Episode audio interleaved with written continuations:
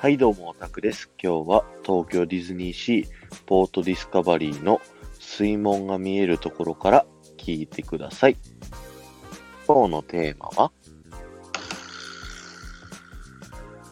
ポートディスカバリーの水門のディズニーマジックとは？はい、地味会です、今日は。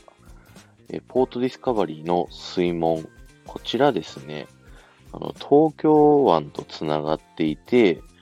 東京ディズニーシーの水量を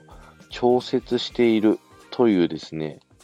設定になっているんですけども、これはですね、演出なんですね。よくよく考えてみると、この門の外側、よく考えると、ディズニーリゾートラインと道路があってですね、直接海には繋がってないんですよね。なんですけど、あの門って、なんか外の海に繋がってるような気がしてませんでしたか？これがディズニーマジックなんですね。実は、この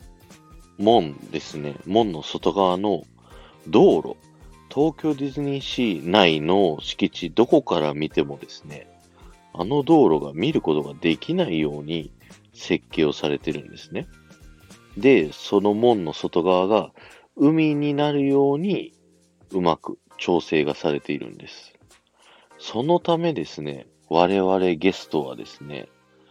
あの水門の外が海であるかのように思ってしまうというですね、そんなディズニーマジックの紹介です。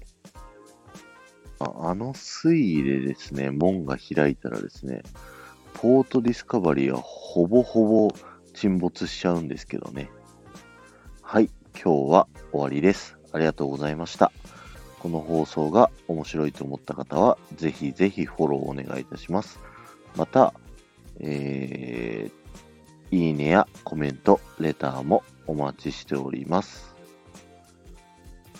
今日会社の後輩と話をしていてですね、自分のエンタメのなんかこの好き嫌いみたいなのを考える機会があったんですけど、ものすごく感情をですね、揺さぶるというか、ここでこの演出したら、こう思うだろうみんなみたいなのが、すごい好きなことがなんとなくわかりました。だから自分もですね、そういった人の心が動くようなエンタメを作りたいなというふうに謎の宣言をしてですね、今日は終わりたいと思います。ではまた。